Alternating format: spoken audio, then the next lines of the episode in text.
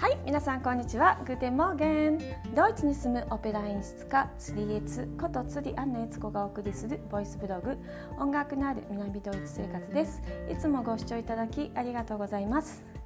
さてさて、えー、4月に入りまして、えー、だんだんと、えー、まあねいろいろななんかこう企画が、えー、最近できてきてます。えーと、4月ね、えーと、昨日おとといかな、あの毎月、えー、セミプライベートクラスっていうのをやっていて演技の授業をねあの歌の皆さんとさせていただいてるんですけど4月もまた、えー、セクシーさを極めるみたいな。テーマでですね、えー、とやってます。で、えー、セイトゥーマーミーっていうイタリア歌曲でこれはあの歌の方だったら大体結構こう歌を習い始めの頃にねお勉強されるような、えー結構ねあの技術的には簡単な曲を、えーとね、取り扱ってます。で技術的には簡単なんですけれどもこう音楽がものすごい深いんですよ。でこうイタリア女がですねあなた私のこと好きなんでしょっていうふうにこういう でそのなんかこうすごく純情な男性が、うん、っていうなんかそういうようなねこうシーンをイメージさせるような曲なんですね。えー、でそのこう私のこと好きなのは分かるけど私だけは人あんたのものにはならないわよっていうことで切と説明するなんかそういうちょっと悪女な感じの、えー、曲なんですねでそれを3月に前半を、えー、やっていまして、えー、4月はね後半までバババッと最後までいこうっていうあそういうテーマで今やってましてそちらがまたねすごい楽しいですね。あの皆さん結構やっぱりねちょっとこう、うん、なんかこう、うん、そんな 自分のこと好きだろうなんて 普段言わないですからね。やっぱちょっと照れちゃうなみたいなところもあるんですけど、まあ、それがだんだんとですね皆さんこう変わってきてまして、えー、もうね4回3月のね分の4回のですね随分皆さん変わったんですけどまたここでねえー、っと磨いていこうっていう感じで今やってます。うん、で5月も、えー、またね、えーと、テーマで、えー、もう一つねセクシーさを極めるのもまた違うタイプの、えー、マリマリリン・モンロー的な、えー、こうなんかセクシーさとかですねちょっとこう悪魔的な魅力を持っているような男性の、えー、魅力とかですね、まあ、そんなのもね、えー、とやっていけたらなと思って5月の準備をしてます。で5月はですねあともう2つ、えー、特別な、え、ワークショップをやることになってまして、えーと、リッチウッド・フレンズ・オブ・ミュージックっていうあのノンプロフィット・オルガニゼーションですねこれは、えーと、アメリカのニューヨーク州の隣にあるニュージャージー州の、えー、ところに、えー、拠点を持っていらっしゃる非営利団体さんのところで、え、ワークショップをね、えーとやらせていただくことになってます。でこちらの方はねお子さんとかあの俳優の方とか誰でもあの参加できるように、え、なってます。あの年齢本当に問わずであの歌手には限らずですね。これはあの顔の表情筋をですね鍛えながら、えー、シンデレラのお話をもとにですねワークショップをしていく、えー、つもりでおります。こちらね、えー、もうあの日本時間だとちょっと真夜中になってしまうんですけれども、え、ドイツにあヨーロッパに住んでいらっしゃる方アメリカに住んでいらっしゃる方でした。ら全然参加可能な。アメリカのあの東海岸時間の午後1時に、え開催する、えーと、ワークショップになってますのでそちらの方もねどしどし参加していただけたらと思います。これはね私がいつもやってるあのオペラ・プムルージュこれもね非営利団体でアメリカのあの団体なんですけど、まあ、そことねあのこうコラボレーションするっていう感じで、えーと考えてやらせていただいてます。うん、でこちらの方は、えー、もうちょっといつもやってる私がやってるそのワークショップよりもちょっと人数が多くても大丈夫なのであのねどしどしご参加いただけたらと思います。はいえー、それからですねもう一つ5月の末にですね今度はですね1週間ぶっ続けでですねこうじっくりとオペラ学校みたいな感じで、えーと、勉強を、えー、する企画をですねこちらはですね東京にある、えーと、クションカンパニーの方で、え、企画を、え、していただいてます。でこちらはですねあの舞台に立った時のこうオーラを、えー、どうやって作るかっていう、えーと、演技のクラスこれはですね日本歌曲の「この道」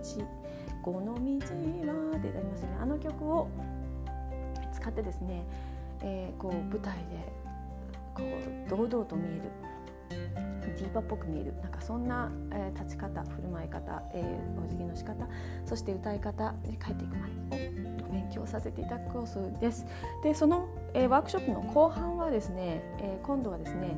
オペラの企画をどういうふうにやったらいいのっていうこう企画してみたいっていうちょっとあのそういうこう企画側の、ね、方の、えー、に特化したお話をですね、えー、させていただく講義タイプの授業と,、えーと、2つねセットでね1週間ぶっ続きで5月の最終の週ですねに、えー、させていただくことになってます。こちらの方もねちょっとあのー、すごくね勉強になるいい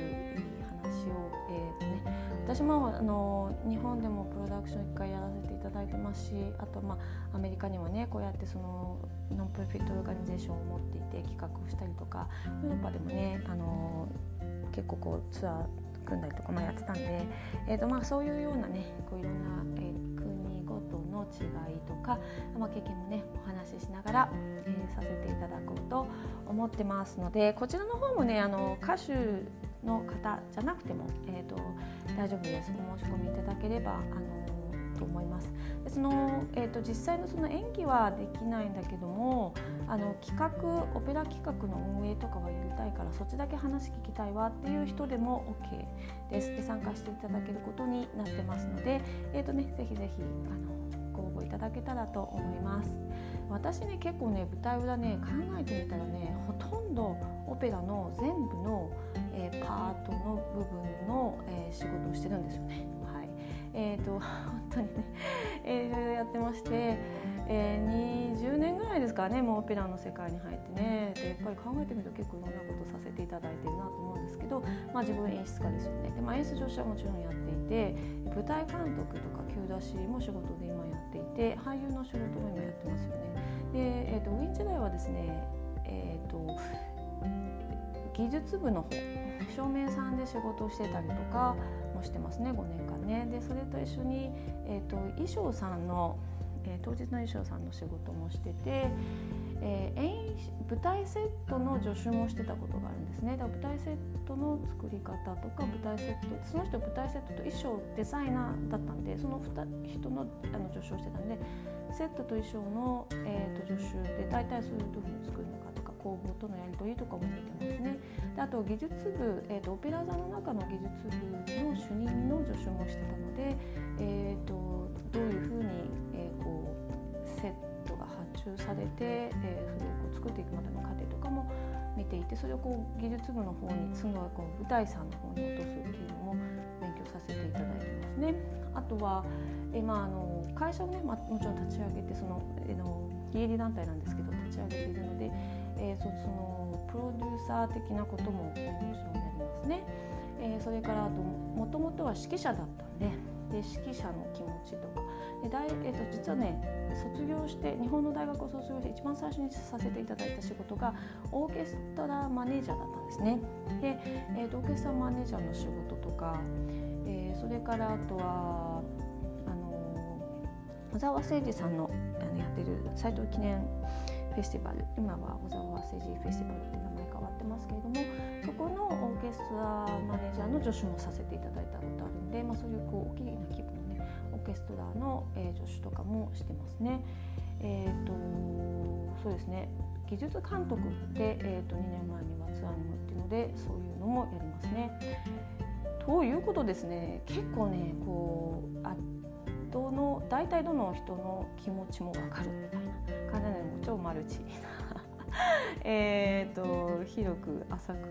あ、とも深くもやってますけどね、えー、という感じなんでねそういう話をですね盛り込みながら、え講義をしていくつもりでいます。ので、えーとね、ご興味がある方はぜひぜひぜひ、えーと、ご連絡ください。日本のね夕方の時間に設定をして、えーと、平日ね月曜日か金曜日まででやることになってます。えっ、ー、とねそれねこう見逃し配信とかも、えー、させていただくことに今度ねなってますので、あのー、本当に興味がある方は是非ご連絡いただけたらと思います。はい、ではまた、えー、次の動画でお会いしましょう。アフビタゼンチュース。